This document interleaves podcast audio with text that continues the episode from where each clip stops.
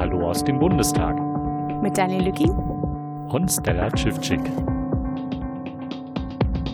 Wir haben heute den 17. Januar und berichten von der Sitzung, die vor gut 20 Minuten, 21 Minuten geendet ist. Wir haben 0.21 Uhr, also es geht um die Sitzung vom 16.01.2020. Willkommen im neuen Jahr. Der Sitzungstag begann mit einer deutlichen Verzögerung. Ich glaube, zweieinhalb Stunden später. Ähm, es hieß dann irgendwann ab auf, von offizieller Stelle, dass ab 13 Uhr erst für Gäste ähm, der Zugang zum Bundestag ermöglicht wird, weil es noch eine verzögerte Beratungssitzung gab zur Causa Müller, der ähnlich wie Frau H. Ähm, jetzt in einem Interessenskonflikt steht zwischen dem äh, ja, seiner Rolle im Ausschuss und seiner Rolle im, beim Verfassungsschutz. Und ähm, auch gleichzeitig wurde noch über die potenziell freiwillige Organspende im Bundestag abgestimmt. Das heißt, wir wurden auch, diese äh, Beratungssitzung wurde auch noch durch drei Abstimmungsrunden unterbrochen. Ja, und äh, wir nehmen dann gleich mal zum Auftakt die Statements mit rein, wer jetzt schon vorgeladen hat. Wir haben die heute schon äh, eingespielt und online gestellt. Ähm, aber ihr hört insgesamt äh, Martina Renner, Benjamin Strasser, Irene Michalic und Volker Ulrich. Wunderbar, Frau Renner. Äh, bevor wir auf die heutige Sitzung vorausschauen, mhm. lassen Sie uns mal ein bisschen zurückschauen auf das, was in den letzten Tagen jetzt nochmal bekannt geworden ist, dass hier ein Aufpasser in Anführungszeichen äh, mit dabei sitzt bei den Sitzungen, der möglicherweise selber als Zeuge in Frage kommt. Worum geht's?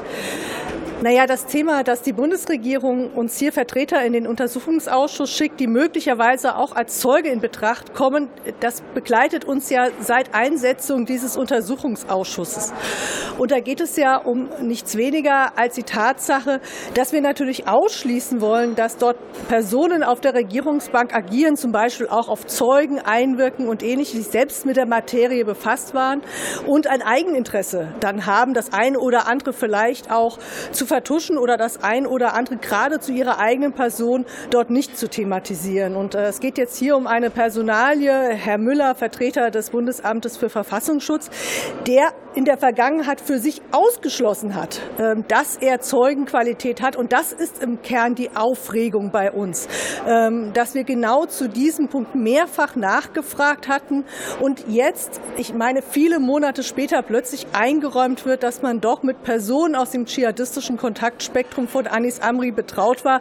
Und das nährt natürlich die Unzufriedenheit bei uns und das nährt natürlich bei uns auch der Verdacht, dass Herr Müller nicht der Einzige ist, zu dem es noch ähm, solche offenen Fragen gibt. Und deswegen heute Morgen die Klärung in der Beratungssitzung und äh, natürlich auch erneut äh, die Aufforderung an die Bundesregierung, uns gegebenenfalls proaktiv im Vorfeld solche Dinge anzuzeigen und nicht darauf zu warten, dass es irgendwie herauskommt. Sie haben gesagt, die Klärung in der Beratungssitzung. Was haben Sie geklärt? Äh, wir haben uns von Herrn ähm, Müller darstellen lassen, in welchem Umfang er äh, mit Personen äh, aus der dschihadistischen Szene befasst war. Und wir werden jetzt natürlich als Obleute darüber zu diskutieren haben, a, ähm, ob er weiterhin für die Bundesregierung hier teilhaben kann und zum Zweiten, ob er gegebenenfalls als Zeuge in Betracht kommt. Er war in einem Bereich eingesetzt, Internetauswertung zum Dschihadismus, den wir durchaus für relevant halten. Aber die Frage ist unter uns noch gar nicht weiter besprochen. Werden Sie das jetzt gleich noch klären, bevor es hier öffentlich losgeht? Nein, das werden wir in einer der nächsten Obleuterunden und Beratungssitzungen besprechen müssen. Wie hat der Ausschuss von Herrn Müller und seiner möglichen Zeugenschaft erfahren? Ja, also eigentlich nicht so, wie wir es uns gewünscht hätten. Wenn man uns die Akten in einer Form präsentieren würde, dass wir selbst nachvollziehen könnte, welche Sachbearbeiter mit welchen Vorgängen betraut waren, dann wären wir vielleicht selbst auf den Namen Müller gestoßen. Aber äh, es war nun der Fall, dass in Akten, die man uns schon länger vorgelegt hat, sein Name geschwärzt war. Und so die Erzählung erst jetzt bei erneuter Revision der Akten man darauf äh, gekommen ist, dass hinter dieser Schwärzung sich der Name Müller verbirgt, wirft für uns natürlich das Problem auf für die Zukunft, wir können selbst so etwas gar nicht erkennen. Wir müssen also darauf vertrauen, dass die Bundesregierung uns dies anzeigt. Und wir fragen uns natürlich, welche Namen hinter all den anderen Schwärzungen dort noch stehen, die möglicherweise hier auch zu tun haben. Das ist ein Grundproblem und wir würden tatsächlich erneut darum bitten, dass man diese Schwärzungspraxis zu den Sachbearbeitenden soweit aufhebt, damit wir insbesondere klären können, ob ähm, diese Personen für uns in Zeugen äh, zur Verfügung stehen und zum Zweiten, ob sie auf Seiten der Bundesregierung hier auch am Untersuchungsausschuss teilnehmen. Wenn wir auf die Sitzung heute gucken, können Sie einem Hörer, der jetzt nicht tief drin ist in der mhm. Materie, kurz erklären, ähm, wie wichtig wird das heute, wer kommt, was erhoffen Sie sich? Also das ist heute eine ganz zentrale Sitzung, weil es gibt einen ähm, wesentlichen Widerspruch zwischen der Aussage eines leitenden Ermittlungsbeamten aus Nordrhein-Westfalen und äh, Vertretern des Bundeskriminalamtes zu der Frage, und das ist tatsächlich zentral, was im Sommer 2016 hinsichtlich der Gefährlichkeit von Anis Amri, hinsichtlich seinen Anschlags Planungen ähm, verabredet war unter den Behörden in der Zusammenarbeit und inwieweit damals das Land Nordrhein-Westfalen an das Bundeskriminalamt herangetragen hat, dass hinsichtlich seiner Bundeslandergrenzen überschreitenden Relevanz von Anis Amri ähm, seiner ähm, ja, ähm, deutlichen und zwar auch konkreten Vorbereitung auf einen Anschlag, also ähm, Waffen beschaffen, Sprengstoff beschaffen, ähm, Überlegungen, ähm, Anschlag mit einem Fahrzeug durchzuführen, man diesen ähm, Vorgang nicht eigentlich irgendwie an die Zentralstelle, die zuständig ist, an das Bundeskriminalamt, hätte ähm, abgeben müssen, beziehungsweise das Bundeskriminalamt nicht in dem Falle hätte zugreifen sollen, ähm, damit dort entsprechend die notwendigen Schritte koordiniert werden zwischen der Bundesbehörde und den zuständigen Landesbehörden. Und ähm, da steht jetzt Aussage gegen Aussage. Ähm, so äh, klar, auch in diesem Widerspruch, dass inzwischen äh, die Staatsanwaltschaft Berlin hier wegen äh, Falschaussage vor dem Untersuchungsausschuss ermittelt. Und wir hören heute weitere Zeugen, Zeuginnen, ähm, die uns möglicherweise einen Hinweis darauf geben können, wer jetzt die Wahrheit sagt und wer, ich darf das Wort Lüge nicht verwenden in dem Zusammenhang, aber gegebenenfalls die Unwahrheit vor dem Untersuchungsausschuss ähm, gesprochen hat. Wie gesagt, da geht es nicht um eine Rechthaberei.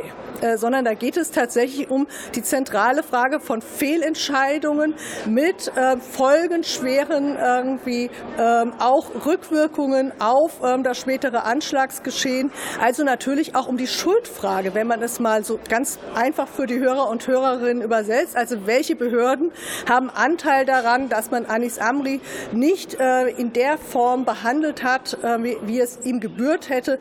Und natürlich damit verbunden die Frage, hätte man, wenn man das anders anders gemacht hätte, wenn das Bundeskriminalamt zugegriffen hätte, etc., gegebenenfalls den Anschlag verhindert. Naja, wir wollen über beides sprechen, ne? Ja. Einmal über das, was jetzt vor heute passiert ist, mit dem Verfassungsschutzaufpasser, der möglicherweise doch auch ein Zeuge sein könnte. Ihr Kommentar dazu? Also zum einen ist es natürlich ärgerlich, dass wir das Thema schon zum vierten Mal, glaube ich, besprechen äh, an unterschiedlichen Stellen, wo dann wieder Personen auftauchen und wir das natürlich nicht kontrollieren können, weil es eine Aktenstelle war, die geschwärzt war ähm, und aufgrund der Referatsbezeichnung für uns nicht klar war, dass das Herr Müller ist.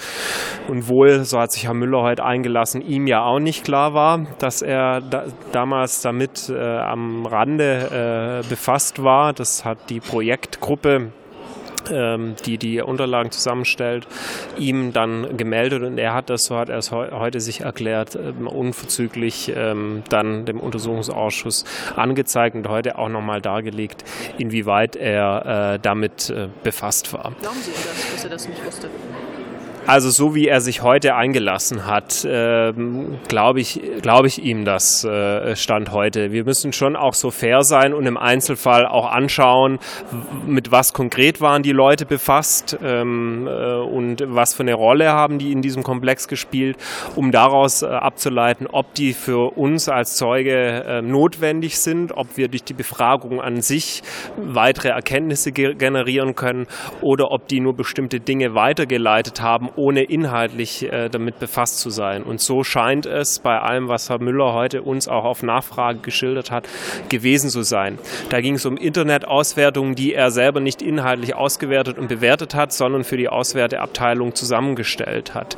Ähm, wo ich sage, okay, ähm, da wird es natürlich schwer, dann weiter zu fragen, wenn er selber aufgrund seiner Tätigkeit schon mit keiner inhaltlichen Auswertung befasst war, was das dann bringt.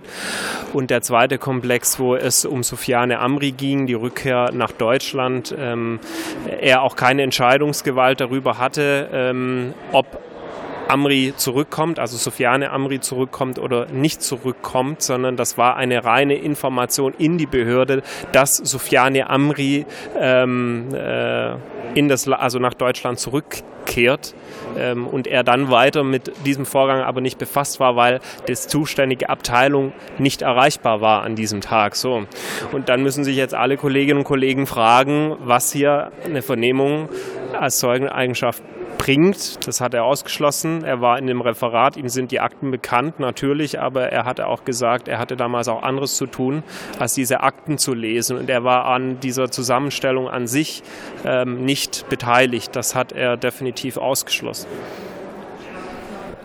Hm. Frau Mialic, wie beurteilen Sie diesen ganzen Fall?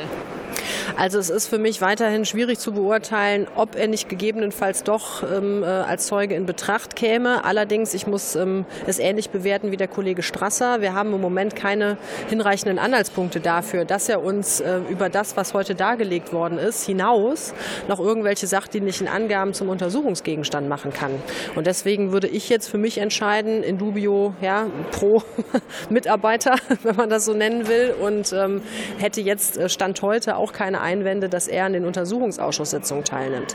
Ich möchte aber trotzdem ähm, noch eine Anmerkung zum ähm, ganzen Komplex machen. Ähm, was mich irritiert, und das habe ich auch heute in der Sitzung deutlich gemacht, was mich irritiert ist, dass ähm, die dort anwesenden Mitarbeiter nur aus ihrem Gedächtnis heraus überprüft haben, ob sie eventuell als Zeugen in Betracht kommen und dazu zum Beispiel keine weiteren Unterlagen eingesehen haben, kein Aktenstudium betrieben haben oder nicht nochmal andere Kollegen befragt haben. Und das irritiert mich, weil wir hatten ähm, nicht nur einen Fall in diesem Zusammenhang, ähm, sondern wir hatten mehrere Fälle von Mitarbeitern, äh, wo wir die Annahme hatten, dass sie möglicherweise befangen sind. Und wir haben die Bundesregierung immer wieder darauf hingewiesen, dass sie bitte eine mögliche Zeugeneigenschaft so weitestgehend wie irgendwie möglich auslegt und es wirklich eingehend überprüft, ob die Leute in Betracht kommen oder nicht. Und äh, da erwarte ich natürlich auch eine entsprechend gründliche Prüfung und auch eine entsprechend gründliche Selbstüberprüfung und nicht einfach nur sozusagen ähm, aus dem Gedächtnis heraus ähm, äh, dann entweder die Annahme ja oder nein.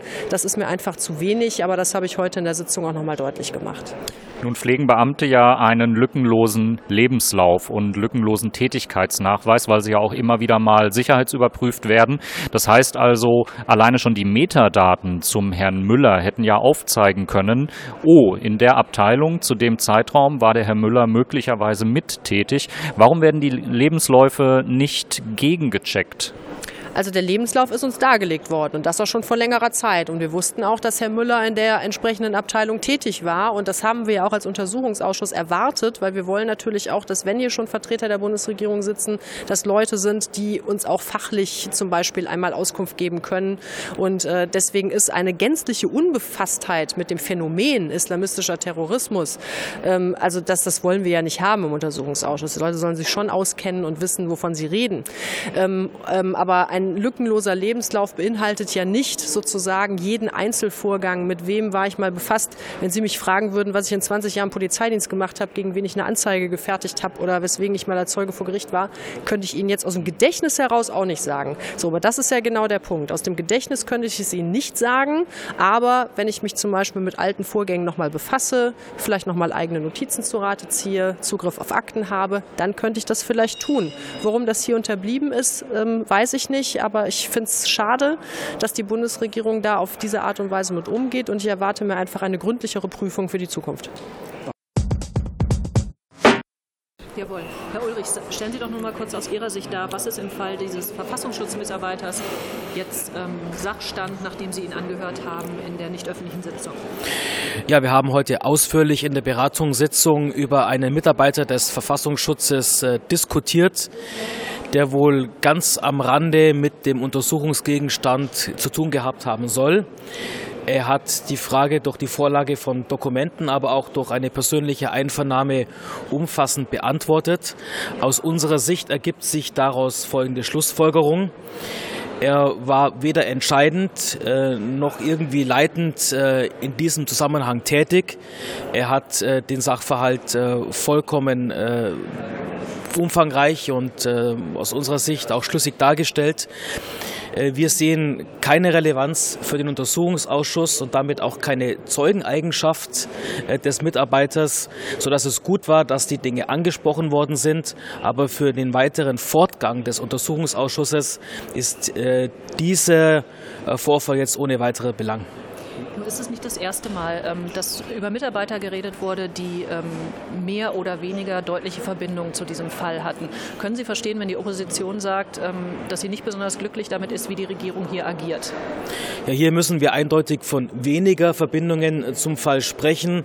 Trotzdem kann ich zumindest nachvollziehen, dass äh, aufgrund äh, des Falls von Frau Dr. H äh, bei dem äh, nicht alles so glücklich gelaufen ist, äh, hier noch Dinge im Raum stehen. Gleichwohl muss bei diesem Fall auch betont werden, dass die Bundesregierung sich hier sehr kooperativ gezeigt hat und die Dinge sehr schnell dann auch ausgeräumt werden konnten. Wenn Sie von wir sprechen, meinen Sie da den ganzen Ausschuss oder Ihre Fraktion?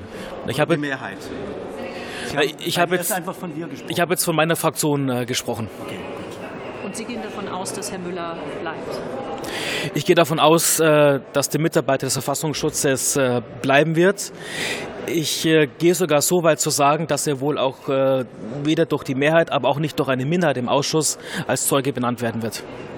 Und vielleicht noch kurz, was erwarten Sie sich von der Sitzung heute noch inhaltlich? Ja, als erstes äh, ist Frau Gorf als Zeugin zu Gast. Sie wird nochmal im Umfeld der denkwürdigen Sitzung beim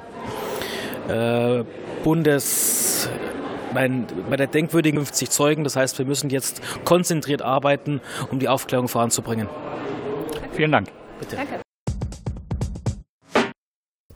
Ja, ihr habt es in den Statements gerade eben schon gehört. Ähm, ein Großteil der Obleute sieht in diesem Einsatz von Herrn Müller im Untersuchungsausschuss jetzt im Wesentlichen dadurch zustande, dass man Akten jetzt vorgelegt hat, Klammer auf, natürlich auch wieder sehr verspätet, weil das alles sich lange hingezogen hat, in denen dann der Name von Herrn Müller auftauchte. Und ähm, ja, das ähm, wirkt insgesamt wie eine ungeordnete Vorgehensweise vom BMI und das vom Innenministerium und dass das mal einfach so passieren kann, ähm, hat natürlich auch den Herrn Müller längst möglich im Ausschuss gehalten und voraussichtlich wird es keine Mehrheit für seine Entfernung geben. Auch heute saß er ganz normal weiterhin im Ausschuss mit drin und einen Antrag darüber abzustimmen, den wird es wohl dann erst zur nächsten Sitzung fristgerecht äh, vom, zum 30.01. geben.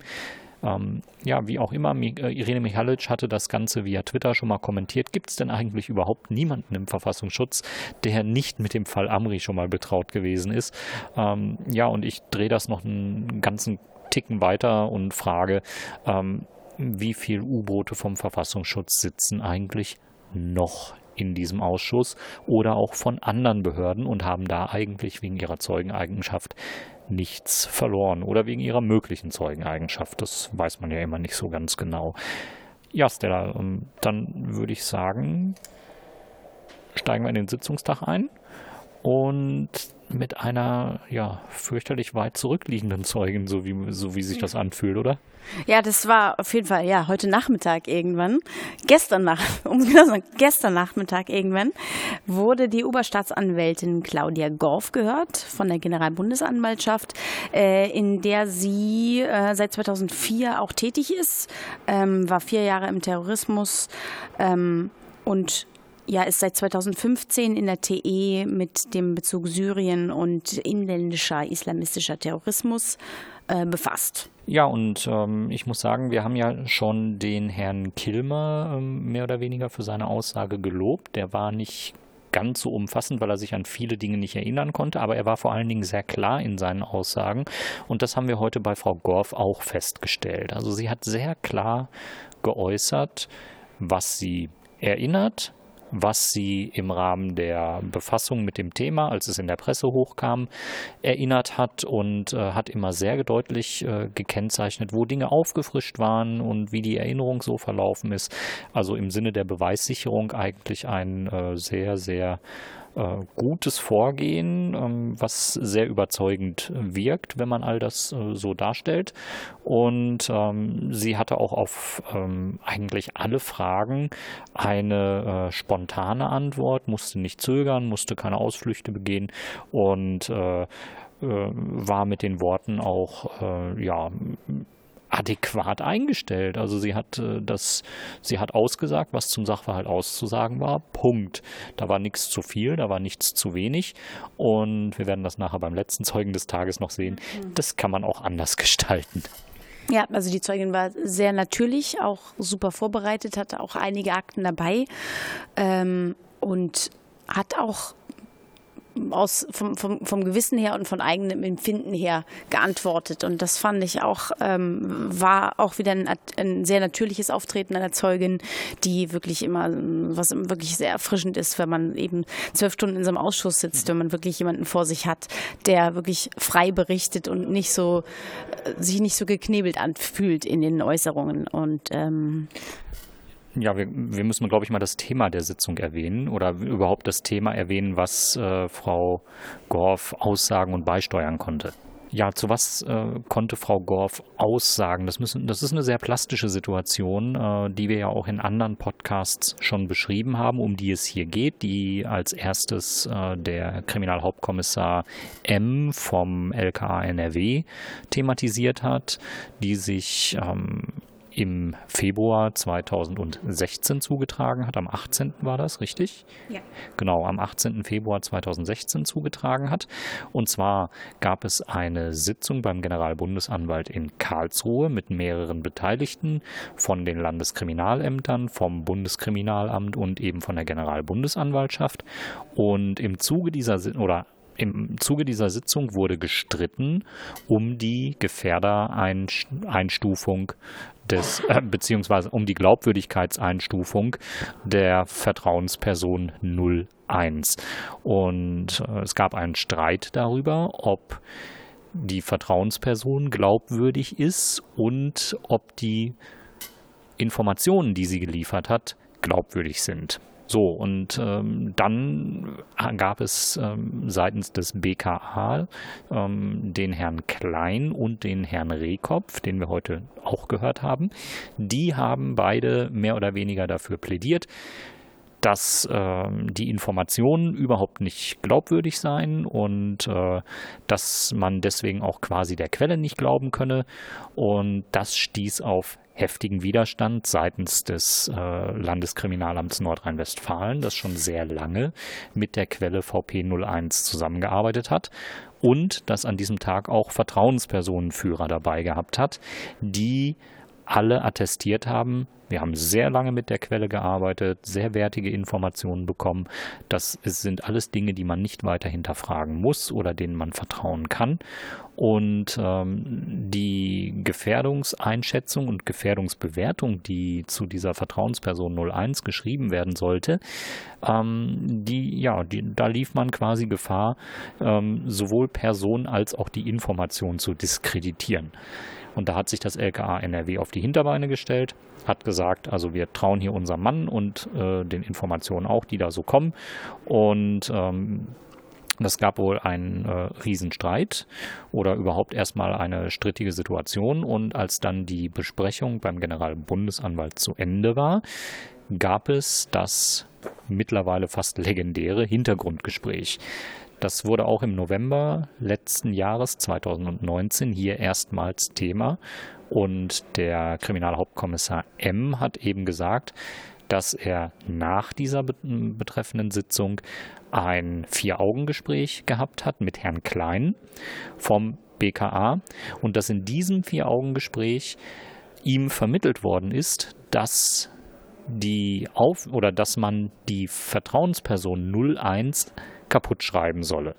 Dass ähm, diese Vertrauensperson 01 zu viele Informationen lieferte, zu viel Arbeit mache. wie das mit Vier-Augen-Gesprächen so ist, es ist schwierig, diese Gespräche zu belegen. Nur und das, denke ich, verdanken wir der Arbeitsweise von Kriminalhauptkommissar M.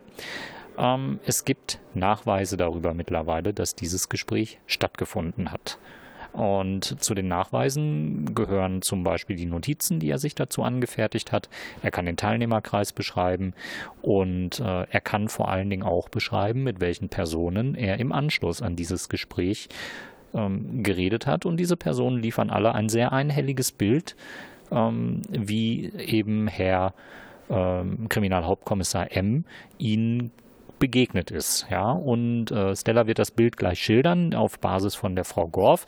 Aber ich kann schon ein bisschen spoilern, dass äh, die Aussage von Frau Gorf eigentlich ähm, in nichts abgewichen ist von dem, was wir von Herrn Kilmer ähm, gehört haben. Und ähm, ja, ähm, und auch nicht von dem abgewichen ist, was äh, Kriminalhauptkommissar M beschrieben hat. Und äh, Stella, ähm, wie hat das denn heute Frau Gorf ausgedrückt? Ja, Frau Gorf erzählte das gleich nach der Sitzung, gingen dann alle, das ist wohl immer so, wenn äh, bei Sitzungen Teilnehmer geladen werden, die aus anderen Bundesländern kommen oder eben länger anreisen, dass man dann noch zusammen wenigstens zusammen essen geht und dann so den, den äh, Tag noch ein bisschen rekapituliert und ausklingen lässt. Und da habe M gleich das Gespräch mit ihr gesucht und hat gesagt, äh, hier, komm mal hier kurz ein bisschen an die Seite. Und das war dann irgendwie so sehr, sehr wuselig in dem Restaurant, wo sie waren. Und dann sagte sie, ich kann mich noch daran erinnern, dass es auf jeden Fall an dem Abend und dann war, weil äh, wir sind dann rausgegangen und ich habe mir keine Jacke genommen, es war sehr kalt kalt und deswegen standen sie da wohl irgendwie bibbernd vor diesem Restaurant und er sagte dann wohl zu ihr, sie werden nicht glauben, was mir Herr Klein berichtet hat. Und dann hatte er eben auch genau diese Zitate, die dann mal wieder aufkommen, kaputt schreiben, das kam von ganz oben, der macht, das VP macht zu viel Arbeit. Ähm, und das ist natürlich genau der Punkt, dass auch wenn Herr Kilmer und äh, jetzt die Oberstaatsanwältin das genau sagen, ja, es gab wohl dieses Gespräch, weil es wurde uns so berichtet. Das beweist natürlich nicht den Umstand, dass dieses Gespräch stattgefunden hat, weil sie sich natürlich alle nur auf die Beschreibung von den M berufen. Aber ähm, letztlich ich, muss man sagen, dass das Folgende oder das, was passiert, ihm letztlich recht gibt, weil ähm, Herr M. konnte nicht wissen, welche Relevanz dieses Gespräch mal haben wird, weil er nicht wusste, dass ein Anschlag passiert. Also insofern, warum sollte er so viel ähm, so, ja, war es ihm so wichtig, dass Menschen wissen, es gab dieses Gespräch und das war irgendwie so unmöglich. Das heißt hier von ganz oben und was ist mit meiner Quelle? Ähm, ja, wenn man gar nicht weiß, was später geschichtlich für eine Relevanz hat, dass genau dieses Gespräch stattgefunden hat. Und das ist der Anteil, der extrem glaubwürdig macht und auch in Verbindung mit der Aussage von Frau Gorf extrem glaubwürdig macht. Denn ähm, Kriminalhauptkommissar M. hat Frau Gorf nicht sofort als Zeugin benennen können. Ähm, er hat diese Situation geschildert und sagte, ja, er hat an dem Abend mit mehreren äh, Vertretern und Vertreterinnen vom Generalbundesanwalt geredet, kam aber jetzt nicht mehr explizit auf die Namen. Und Frau Gorf hat eben beschrieben äh, im Rahmen ihrer Aussage, dass sie wenige Tage nach der Aussage von Kriminalhauptkommissar M. hier vom Untersuchungsausschuss in einer anderen Sache mit ihm telefoniert hat und ihn dann auf seine Aussage angesprochen hat und gesagt hat, Mensch, erinnerst du dich denn gar nicht? Du hast doch mit mir geredet. Oder Mensch, erinnern Sie sich gar nicht? Sie haben doch mit mir geredet. Und ähm, daraufhin sagte sie, ja, äh, er er habe sich wohl das äh, Hirn zermartert, äh, so habe es ihr gegenüber ausgedrückt, und sei nicht auf den Namen Gorf gekommen, aber ähm, sie konnte sich an das Gespräch und an die Inhalte ähm, sehr deutlich erinnern. Und äh, insofern, ähm, ja, rekonstruiert sich jetzt dieser Abend so Stück für Stück. Ja, und vor allen Dingen sagte sie dann immer noch mal eben, dass nach dieser kontro wirklich kontroversen Diskussion in dieser Sitzung, in der gemeinsamen Sitzung äh, und kontrovers dahingehend, weil ähm, sie feststellte, dass wirklich Herr Klein in dieser Runde irgendwie so äh, den Bad Cop äh, Auftrag hatte. Also immer sein Auftrag war irgendwie, ja, aber die Quelle. Und das ist ja unglaubwürdig. Und wie kann der denn bei, an zwei Leuten so dicht dran sein und die haben beide einen Anschlag vor? Also mal, rein, rein statistisch ist das super unglaubwürdig. Also diese, und dann gab es natürlich wieder den Punkt mit der Glaubwürdigkeit und der äh, Glaubhaftigkeit.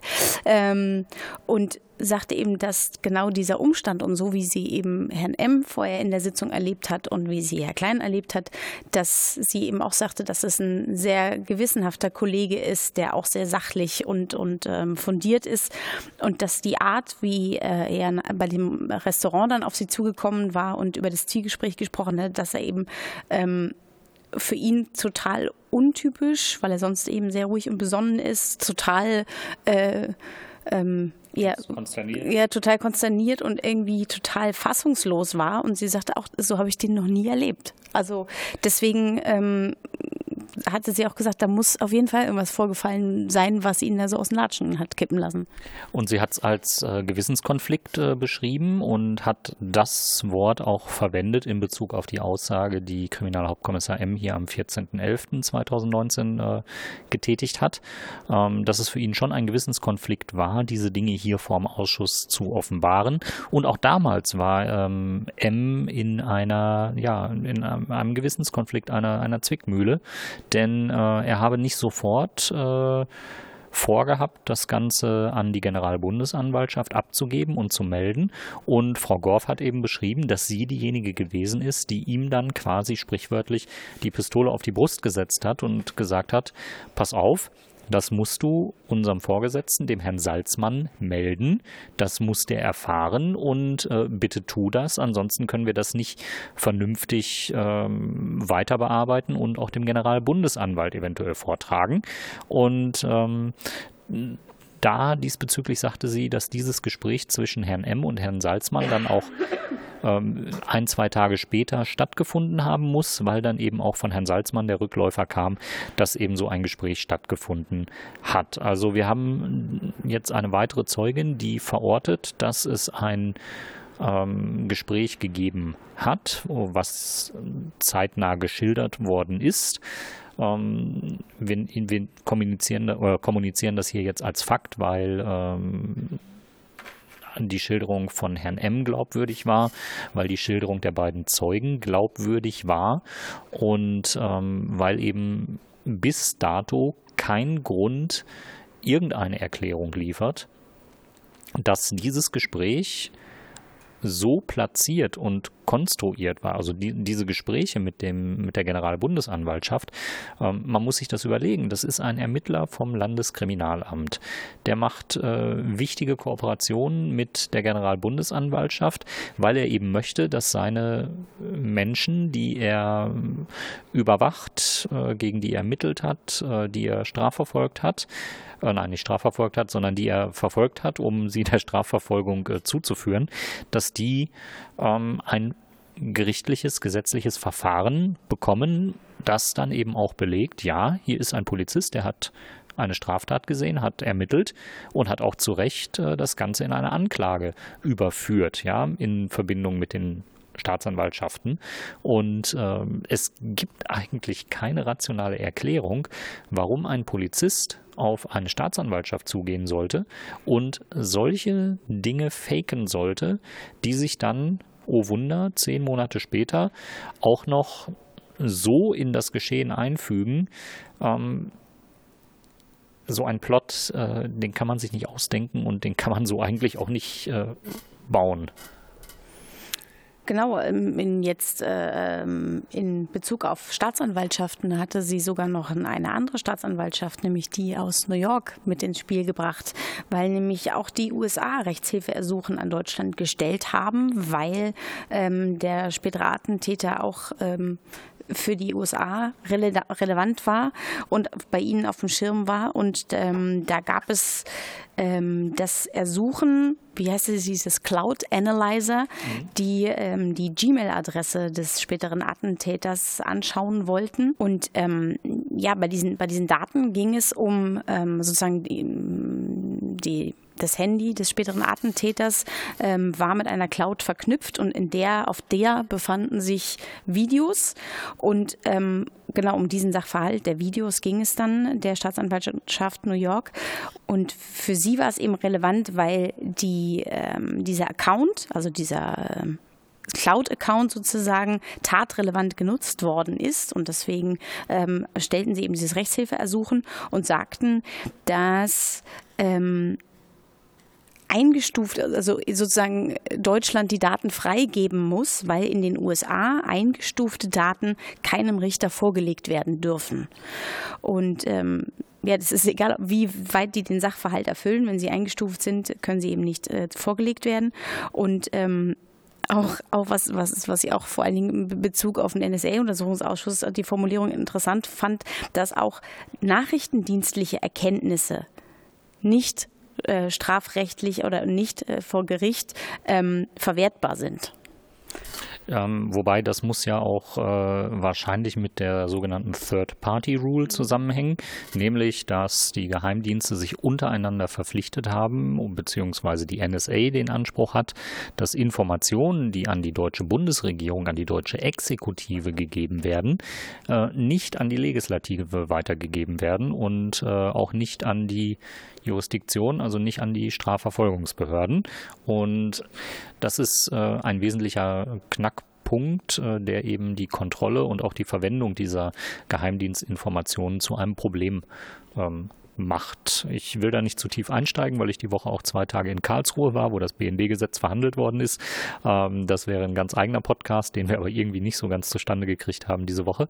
Ähm, lohnt sich aber, sich mit der Materie auseinanderzusetzen. Und ich fand das heute auch sehr äh, interessant und angenehm, wann immer in der Sitzung das Wort Karlsruhe äh, stattfand und wann immer es darum ging, ja, und dann sind wir danach noch zum Essen gegangen, dachte ich so, jo, klar, das hast du ja vor zwei Tagen auch noch gemacht und bist da durch die Straßen von Karlsruhe. Ähm, ähm, soweit der Ausflug nach Karlsruhe. Und ich glaube, wir sind dann auch so weit, dass wir zu Zeugen Nummer zwei des Tages kommen können. Genau, Herrn Dezernent W. aus der Polizeiabteilung im Innenministerium im Lande Nordrhein-Westfalen. Und ähm, er war von 2014 bis 2017 im LKA 21 dort als Dezernent tätig und ähm, im Bereich Staatsschutz. Im Bereich Staatsschutz. Und er sagte irgendwie, dass schon eben zu, zu Beginn seiner Arbeit im, im, ja, noch, noch vor dem Anschlag sozusagen, dass äh, die ganze Abteilung ähm, durch die Anschlagsserien in Frankreich alarmiert waren und dadurch ähm, ja eben eine gewisse Sensibilisierung stattgefunden hat und somit eben ein neuer Fokus stattgefunden hat. Und dann oder gleich, gleich zu Beginn ähm, las er ein Eingangsstatement vor, von dem er sagte, das dauert ungefähr so 25 Minuten. Haut ungefähr hin, würde ich sagen. Ähm, mein Problem war da so ein bisschen, ähm, dass er eben sozusagen so als, als Wiege mit was für einem Koloss an Aufgaben er betraut ist, las er eben die chronologische, die Chronologie aller islamistisch-terroristisch motivierten Anschläge vor, die in Deutschland stattgefunden haben. Was natürlich, wenn man nicht nur Anschläge, sondern auch Angriffe nennt, ähm, wie groß und massiv sie nur ausgefallen sind. Ähm, also das war das, wo es mir so ein bisschen zusammengezogen hat, aber das ist natürlich irgendwie ähm, total subjektiv. Wenn man das so, also so auch mit, mit, mit Uhrzeit und mit Jahreszahl, so das alles hintereinander weg, ähm, dass das so eigentlich wirklich Angst schüren kann und dass man irgendwie, dass das da für die innere Sicherheit irgendwie eine Bedrohungslage ähm, äh, herbeigeredet werden kann. Also ich, ich ich bin Berlinerin und fühle mich auch nach dem Anschlag am Breitscheidplatz äh, nicht ängstlicher und unwohler als vorher. Und ich finde, bei so einer Aufzählung von diesen ganzen Anschlägen, ich weiß nicht, welchen was für ein, was für ein, was für ein ähm, Effekt das haben soll. Und vor allen Dingen ähm, so, so äh, äh, ja, rechtsmotiviert Anschläge mittlerweile sind, tue ich mich immer so ein bisschen schwer, wenn sich, ja, natürlich, der Ausschuss beschäftigt sich, da, beschäftigt sich damit nicht. Insofern liegt es in der Natur der Sache, dass es eben um islamistische Terroranschläge geht.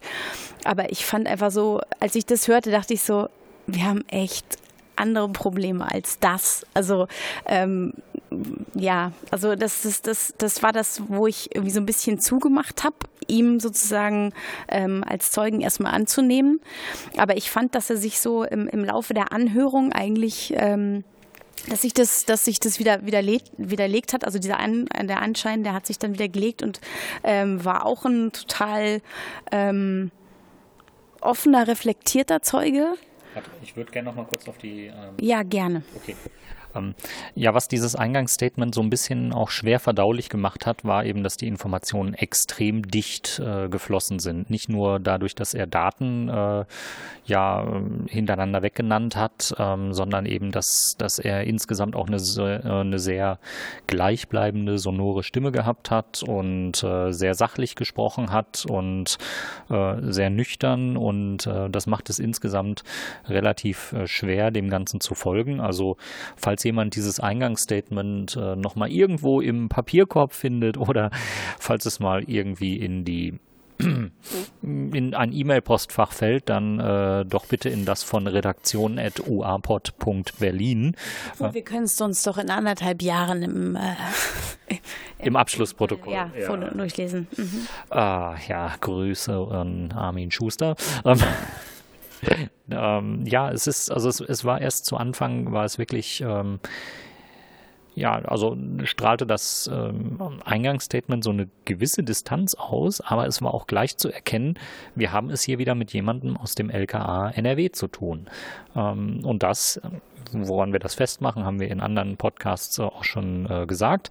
Äh, auch hier war es bei dem Zeugen wieder zu sehen. Es war ein gut vorbereitetes äh, Statement.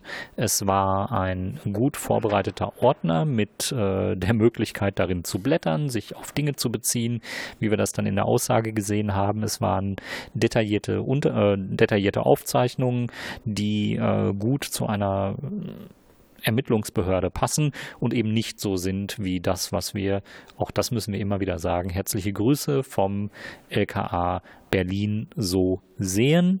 Ja, auch dieser Zeuge vom LKA NRW hinterließ den Eindruck, hier wird Strafverfolgung auf einer Basis betrieben, die auch hinterher wirklich eine Verurteilung ermöglicht. Stella, dann sag du noch mal, was du zum Zeugen noch so notiert hast.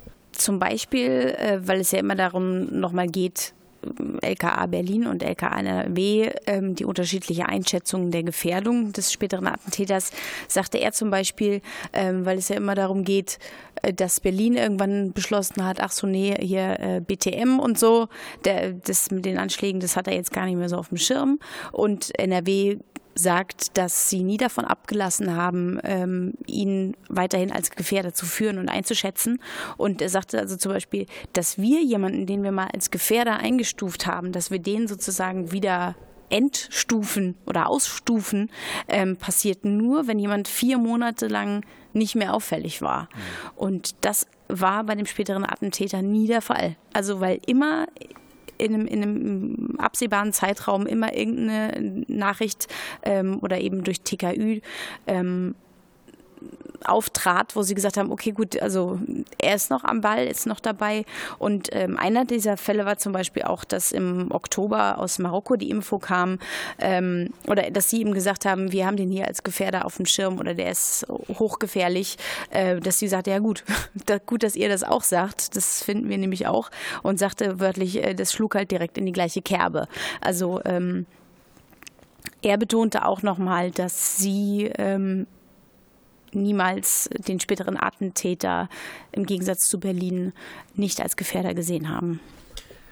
Äh, strittig war natürlich äh, zum einen die gescheiterte Personenkontrolle am zentralen Omnibusbahnhof am, ich glaube, 18. Februar mhm. äh, in Berlin 2016, ähm, wo es tags zuvor eine Weisungslage im GTAZ gab, dass man eben äh, ja ermitteln sollte und nicht in Erscheinung treten sollte und äh, nicht an den Attentätern herantreten sollte. Und äh, diese Sache hat äh, Kriminaldirektor W. dann auch entsprechend eingeordnet und hat halt gesagt, na ja, ähm, es ist beim polizeilichen Staatsschutz schon so, dass wir im Verborgenen agieren.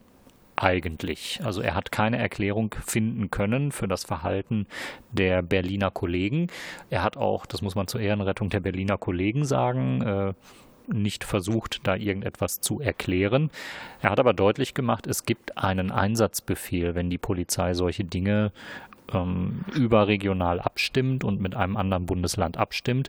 Und in diesem Einsatzbefehl äh, war eben auch vermerkt, dass man äh, eben verdeckt agieren sollte und nicht offen agieren sollte. Das hätte man nachlesen können. Und noch unerklärlicher, nachdem dieser Fehler passiert ist, den auch äh, Beamte des LKA Berlin hier schon eingeräumt haben, dass sie eben erst äh, viel oder viel, ja, kurze Zeit nach dem Zugriff überhaupt äh, bemerkt haben, dass es ja da eigentlich keinen Zugriff hätte geben sollen und man hätte verdeckt operieren sollen. Ähm, nachdem man diesen Fehler bemerkt hat, hat man trotzdem zwei Tage später in geflüchteten Unterkünften hier in Berlin das Foto des späteren Attentäters herumgezeigt und hat versucht herauszufinden, was man da mal eben so herausfinden kann zu dieser Person.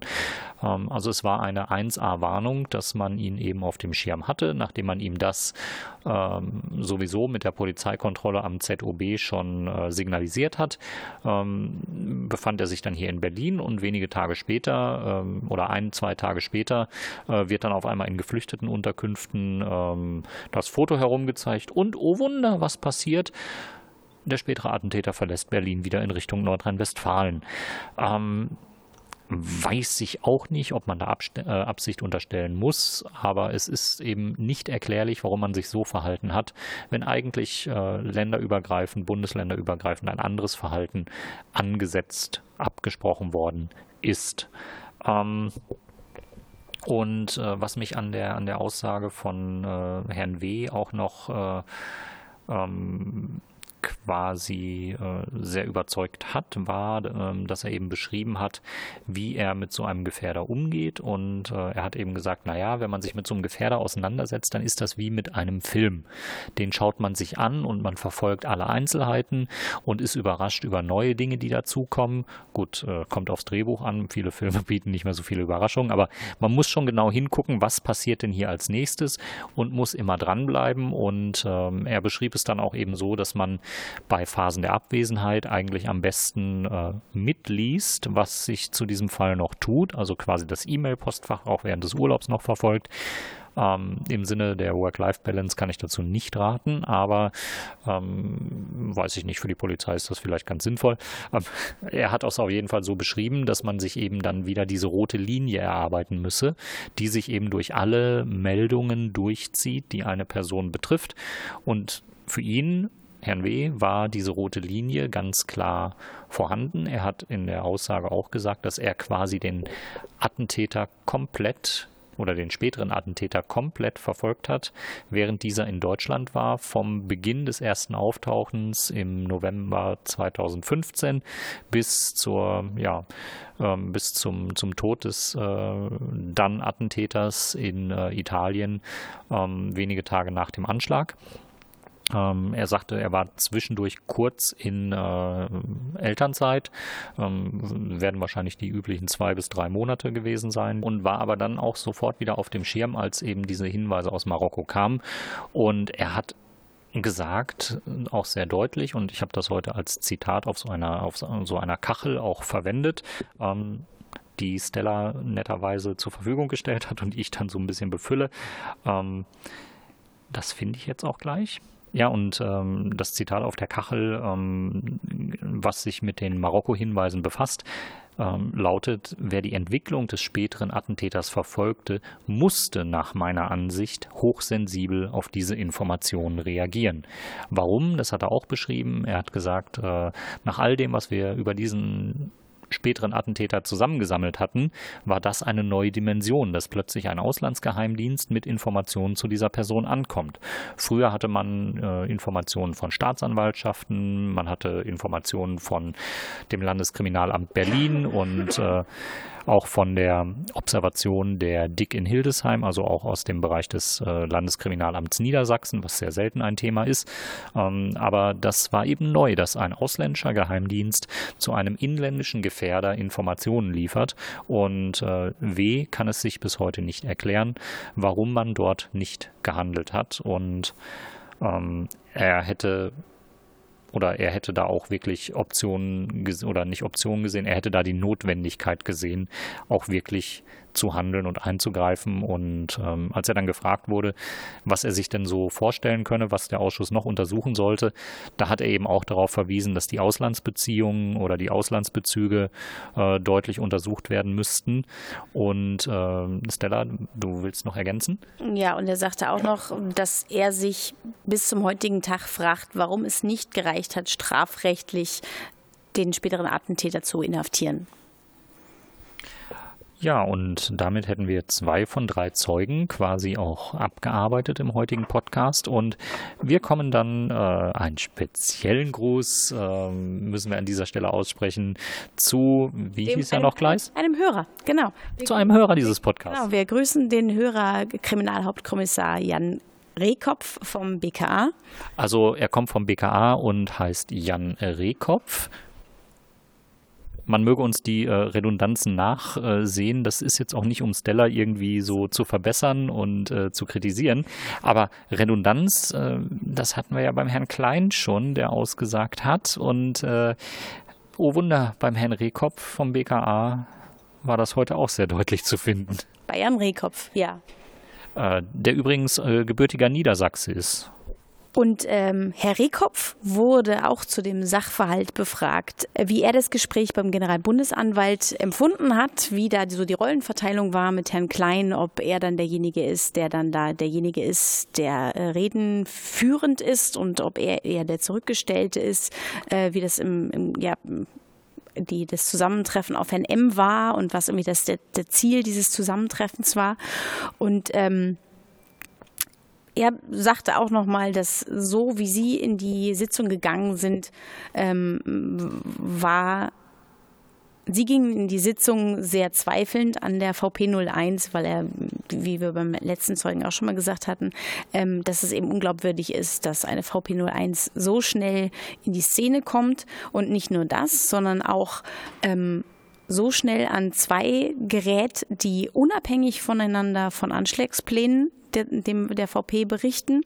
Und noch dazu kommt, was eben an der, Moment, jetzt muss ich kurz überlegen, dass ich das richtig bin, an der Glaubwürdigkeit äh, der VP zweifeln lassen, weil sie nämlich dem Hocharabischen nicht mächtig war. Mhm. Und dann äh, stellte sich dann äh, Herr Zeuge Rehkopf natürlich die Frage, wie kann es sein, dass der so dicke mit denen ist und so mittendrin, wenn der gar nicht versteht, also die, die haben mit, mit äh, Translator-Apps äh, da irgendwie kommuniziert und wahrscheinlich mit einer Emoji-Schlacht geführt.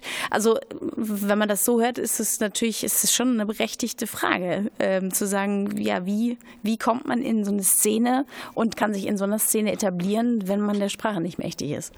Wobei er sich da auf den Punkt Hocharabisch bezogen hat und äh, ja, ähm, das war leider auch dann die Sprache, die der spätere, äh, spätere Attentäter nicht sprach und des, derer er nicht mächtig war. Ähm, also insgesamt ähm, war Herr Rehkopf äh, eigentlich von Beginn an so ein bisschen unsympathisch, muss ich sagen. Und das lag vor allen Dingen auch an seiner pathetischen Ausdrucksweise, an die mehrfach auch dadurch zum Ausdruck kam, dass er selber das Wort Pathos verwendet hat und sich quasi für seinen Pathos entschuldigt hat. Ähm, und äh, es ging dann aber auch weiter, dass, weil er, es ging dann eben auch damit weiter, dass er sehr redundant war. Das äh, merkte man, dass er gewisse Dinge immer wiederholte. Ich weiß nicht, ob ich schon mal wiederholt habe, dass er äh, in Niedersachsen äh, geboren ist, gebürtiger Niedersachse ist und wenn er dann immer wieder ansetzte, äh, Sätze nochmal wiederholte und dann sagte, ja, die Besprechung beim Generalbundesanwalt, die hat beim Generalbundesanwalt äh, stattgefunden. Ähm, ja, man kann mit Sicherheit jetzt noch ein bisschen die Räumlichkeiten differenzieren oder ähm, noch irgendwas reininterpretieren. Aber insgesamt auch hier, äh, wir haben es beim Herrn Klein schon empfohlen, dass man sich hinterher das Protokoll der Sitzung zur Hand nimmt und einfach mal auf Redundanzen äh, achtet und auf. Aber Protokoll ist ein guter Punkt. Also der Zeuge hatte auch ein, ein Protokoll dabei und er gehörte auch zu den Beamten zum Glück, mehr davon bitte, die sich auch immer bei Gesprächen und nach Telefonaten äh, Notizen machen. Das, wenn man mal in einem Ausschuss sitzt, ist das von Vorteil, wenn man solche Notizen hat. Und ähm, hielt auch ein Eingangsstatement und ähm, also so stichpunktartig und legte dann, das fand ich eigentlich einen sehr charmanten Zug. Jetzt, der Zeuge legte dann sein Protokoll weg und sagte, für die letzte Seite brauche er dieses, diese Unterlagen nicht, weil er sagte, ähm, ich, ja, es, es, tut mir leid, wie das gelaufen ist und hat ähm, sein Mit Mitleid bekundet und sagte auch, es es tut mir leid, dass wir den Anschlag nicht verhindern konnten und suchte auch, guckte nach oben und suchte irgendwie, ob er Blicke findet, ob er irgendwie Hinterbliebene oder Betroffene findet, denen er das sozusagen wirklich äh, ins Gesicht sagen kann. Und das fand ich, ähm, das macht auch nicht jeder Zeuge und das kommt, ähm, glaube ich, auch sehr positiv an. Ähm, also das, das ist, wird gehört. Ja, wobei er aber auch äh, so einen ganz komischen Hang gehabt hat. Äh, also da muss, da müssen wir dann Herrn Rehkopf eine schlechte Schulnote geben fürs Hören des Podcasts. Ähm, wir haben in mehreren Folgen erwähnt, dass sich äh, Zeugen vor dem Ausschuss ähm, schon auch für die Beteiligung mehr oder weniger entschuldigt haben und äh, Fehler eingeräumt haben und ihr Beileid bekundet haben. Und Henry Kopf äh, ist das wohl entgangen, äh, was dafür spricht, dass er wahrscheinlich nur die Folgen gehört hat, die jetzt direkt mit der Aussage in Verbindung stehen. Naja gut, er hat ja auch äh, einiges zu tun in seinem äh, Dienst, aber er sah sich so als möglicherweise einen der ersten, der Beileid bekundet hat. Und ähm, wir haben es jetzt von wirklich mehreren gehört und wenn das authentisch rüberkommt, ist das auch immer gut. Ähm, ich konnte es im, im Wort äh, laut einfangen, ich möchte um Entschuldigung bitten, falls durch mein Zutun Fehler geschehen sind, durch die Menschen verletzt oder getötet worden sind. Das ähm, ist insgesamt sehr glaubwürdig, aber ähm, die, an der Verpackung könnte Herr Rehkopf noch ein bisschen arbeiten, meiner Meinung nach.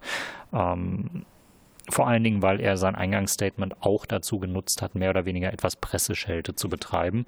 Ähm, und äh, auf Basis von null, also wirklich ähm, null Belegen für seine Aussage, hat er einfach gesagt, dass die Schilderungen äh, in der Presse quasi falsch sind und äh, dass er das gar nicht nachvollziehen konnte. Ähm, schön, dass er auch Bezug auf unseren Podcast genommen hat. Ähm, er machte dann aber auch quasi Vorwürfe, dass er nicht schon viel früher gehört worden wäre und sagte dann auch in einem Halbsatz so Dinge wie, ja, er hätte sich auch gewünscht, schon äh, deutlich früher, also schon vor, vor ähm, Monaten vor dem Ausschuss auszusagen, ähm, weil da die Erinnerung noch frischer gewesen sei. Also, ähm, ja. Ja, von den Inhalten her ist ähm, Herr Rehkopf nicht wesentlich über das hinausgegangen, was wir von Herrn Klein gehört haben. Und bei Herrn Klein war die Aussage ja schon ein bisschen dünn. Ich mochte jetzt auf jeden Fall auch die, ähm, die Aussagen, die dann nochmal getätigt worden sind, ähm, was den Paragraphen 4a BKA-Gesetz angeht, nämlich die Möglichkeit, dass das äh, BKA sich äh, einschaltet und die Verantwortung übernimmt. Genau, und das war nämlich ein schöner Punkt. Ich weiß nicht mehr, war das Martina Renner oder Irene Mihalic? Beide. Beide. Ähm, genau, die nahmen aufeinander Bezug. Aber so die, das, das Herausarbeiten war super interessant. Ich glaube, das war Irene Mihalic. Ähm, die gesagt hatte, also selbst wenn, ne, wenn man, wenn man jetzt so auf die, die Form besteht, wie ein Übernahmeersuchen formuliert sein muss, dann ist es das eine dass das nicht, nicht, äh, nicht fachgerecht gemacht worden ist. Aber die Tatsache ist ja, nein, das sagte, stimmt, das sagte Martina Renner, die sagte, nee, nee, aber ist das nicht auch so, dass das BKA sich Sachverhalte einfach auch nehmen kann? Wenn sie sieht, ähm, NRW ähm, ist, also auch allein, weil es ein hochmobiler Gefährder ist, äh, ist es, bietet sich das auch an, dass es einfach das Bundeskriminalamt übernimmt. Ähm, das ist ein Fall, der aufgrund der Mobilität sich für uns eignet ähm, und damit auch durchaus Bundesländer auch einzeln überfordert sein können mit so einem Gefäder, äh, dass sie ihn auch einfach nicht nur hätten übergeben bekommen müssen, sondern sie hätten sie sich auch einfach nehmen können. Und daraus da konnte sich der Zeuge auch schlecht rausreden, weil dieses immer zu sagen, ja, der Antrag war falsch, ist das eine, aber wenn man sagt, ja, hin, Antrag hin oder her, warum habt ihr euch nicht einfach genommen? Und dann wurde gesagt, Nee, also wir hatten eigentlich den Eindruck, dass NRW mit dem eigentlich ganz super klarkommt. Das ist so eine fähige Behörde. Und das ist echt super, weil das so ein Totschlagargument ist, wo man denkt, also wenn Sie das jetzt sagen, sagen Sie ja quasi damit, NRW kann ihren Job nicht. Also das, das ist so echt so, so, so, ein krasser Mindfuck, muss ich sagen. Ja, und das ist wirklich mittendrin in dem Paragraphen 4a BKA-Gesetz, wo es wirklich um diese Übernahme der Verantwortung geht. Rechtlich war das möglich, das war auch geboten, weil es im GTAZ so äh, beantragt worden ist, mündlich, und es wurde eigentlich sofort abgewiegelt. Das hat äh, Irene Mihalic auch da nochmal zum Ausdruck gebracht. Und äh, wir haben auch einen Moment gehabt, wo Herr Rehkopf gleich zu Anfang seiner Aussage sich so ein bisschen äh, abwertend gegenüber dem Föderalismus äh, geäußert hat. Ja, mit diesen Strukturen und äh, dass die, dass die Länder ihr, alle ihre eigenen Polizeien haben. Und das passt, lieber Herr Rehkopf, so überhaupt nicht zusammen, wenn man die Behörde ist, die den Föderalismus eigentlich nicht praktizieren muss, weil sie auf Bundesebene arbeitet und die Befugnisse hat, von denen sie dann einfach keinen Gebrauch machen wollen. Und Irene Mihalic hat das äh, sehr gut dann mit äh, ihm nochmal erörtert und hat dann eben nachgefragt, in wie vielen Fällen denn im Jahr 2016 das BKA die Verantwortung von der Landesebene auf die Bundesebene an sich gezogen hat. Hm, wir zählen sie mal kurz auf. Und damit sind wir mit der Aufzählung auch durch. Das ist kein Schnittfehler. Nein, es gab keinen. So war das heute im Ausschuss dargestellt. Und das passt eben überhaupt nicht zusammen. Und da haben wir beim Herrn Klein schon gesagt, also ähm, es ist vollkommen unlogisch, wenn ein, ein BKA-Beamter hier sagt, äh, es sind äh, drei Bundesländer betroffen. Ja, das ist ein Fall für eine Landesbehörde. Hm. Drei Landesbehörden. Drei Landesbehörden, ja. genau. Die sind nämlich alle stark und total potent oder äh, was auch immer. Stella, was haben wir noch zum Herrn Rehkopf heute? Ähm, zum Herrn Rehkopf haben wir zum Beispiel noch, dass er natürlich auch ähm, in Bezug auf de, dem Gespräch ähm, M versus Herr Klein angesprochen wurde und ähm, daher M geäußert hatte äh, das im Zwiegespräch mit Herrn Klein ähm, seine VP01 äh, totgeschrieben, in Gänsefüßchen totgeschrieben werden sollte, wurde er auch mit diesem Begriff konfrontiert und er sagte, es kann sein, dass, dass wir sowas geschrieben haben. Ich sperre mich gegen solche Begriffe, weil ich das irgendwie unmenschlich finde, wenn es irgendwie um, ja, um Menschen geht und dann aber von Totschreiben zu sprechen. Ähm, ich kann sein, dass ich es geschrieben habe, weil ich weiß, dass meine Kollegen das so verstehen, weil man das so im umganglichen Kollegensprech so sagt. Ähm, aber er, nach der Anhörung von Herrn M ging es da wohl im BKA etwas unruhig zu, weil so von wegen, okay, wenn der das jetzt sagt, äh, das BKA hat hier irgendwie gesagt, wir müssen hier die Quelle äh, irgendwie kaputt machen oder das kam von ganz oben, wie äußern wir uns denn da jetzt zu? Und dann gab es, wurde direkt zu Herrn, ähm, wurde Herr Rehkopf direkt zum Abteilungsleiter Herrn Kuchenbach äh, zitiert. Und da gab es dann wohl ein kleines Brainstorming. Und ja, diesem Brainstorming kam irgendwie Herr Klein zuvor ähm, beziehungsweise so, wie sich Herr Steven Alter, vielleicht kam auch das Innenministerium Herrn Klein hervor. Man, äh, zuvor, auf, jeden, auf, je, auf jeden Fall weiß keiner, was der Herr Kaller da drin zu suchen hatte. Richtig, genau. Und ähm, ja, und er sagte eben, sie hätten durchaus auch eine Erklärung schreiben können, aber äh, irgendwie hat ihn keiner darum gebeten, deswegen hat er keine Erklärung geschrieben, aber das tat nun Herr Klein. Herr Rehkopf hatte das Gefühl, dass eben genau durch diese Formulierung hier eine Zeuge sollten in, in, in, die Quelle soll totgeschrieben werden, dass das so ähm, vom Wort her vermitteln soll, dass diese, diese, dass die VP in Misskredit gebracht werden soll. Und eben, wenn man sie, sie schlecht redet und sagt, die bringt keine guten Informationen und die macht zu viel Arbeit, ähm, ja, dass, dass sie sozusagen deren Arbeit komplett äh, nicht gewürdigt wird. Nochmal zu dem Ziel dieser, ähm, bei dem Treffen beim Generalbundesanwalt, ähm, die, das, das Ziel, mit dem sie in die Sitzung gegangen sind, war, sie wollten sich, also das BKA wollte sich gerne ein Bild davon machen, wie denn die VP01 Informationen bekommt, also wie die Informationen an sie herangetragen werden und ähm, wollte auch, äh, also die Kollegen im BKA wollten auch, also er und der Klein, den Dissens mit Nordrhein-Westfalen lösen. Also genau dieses, okay, ihr findet die VP01 top, wir, wir finden die so ein bisschen unglaubwürdig, äh, wie kommen wir da jetzt zusammen? Und ähm, dann die, die, irgendwie die, die ähm, das Ende, mit dem die jeweiligen Parteien aus dieser Sitzung gegangen sind, finde ich irgendwie erstaunlich, dass eigentlich so am Ende wirkt es so ein bisschen, okay, alle nähern sich, aber jeder Zeuge, der gehört wird, der in dieser Sitzung war, hat eigentlich ein komplett anderes Bild, was sozusagen der, das Outcome dieser Sitzung war. Mhm.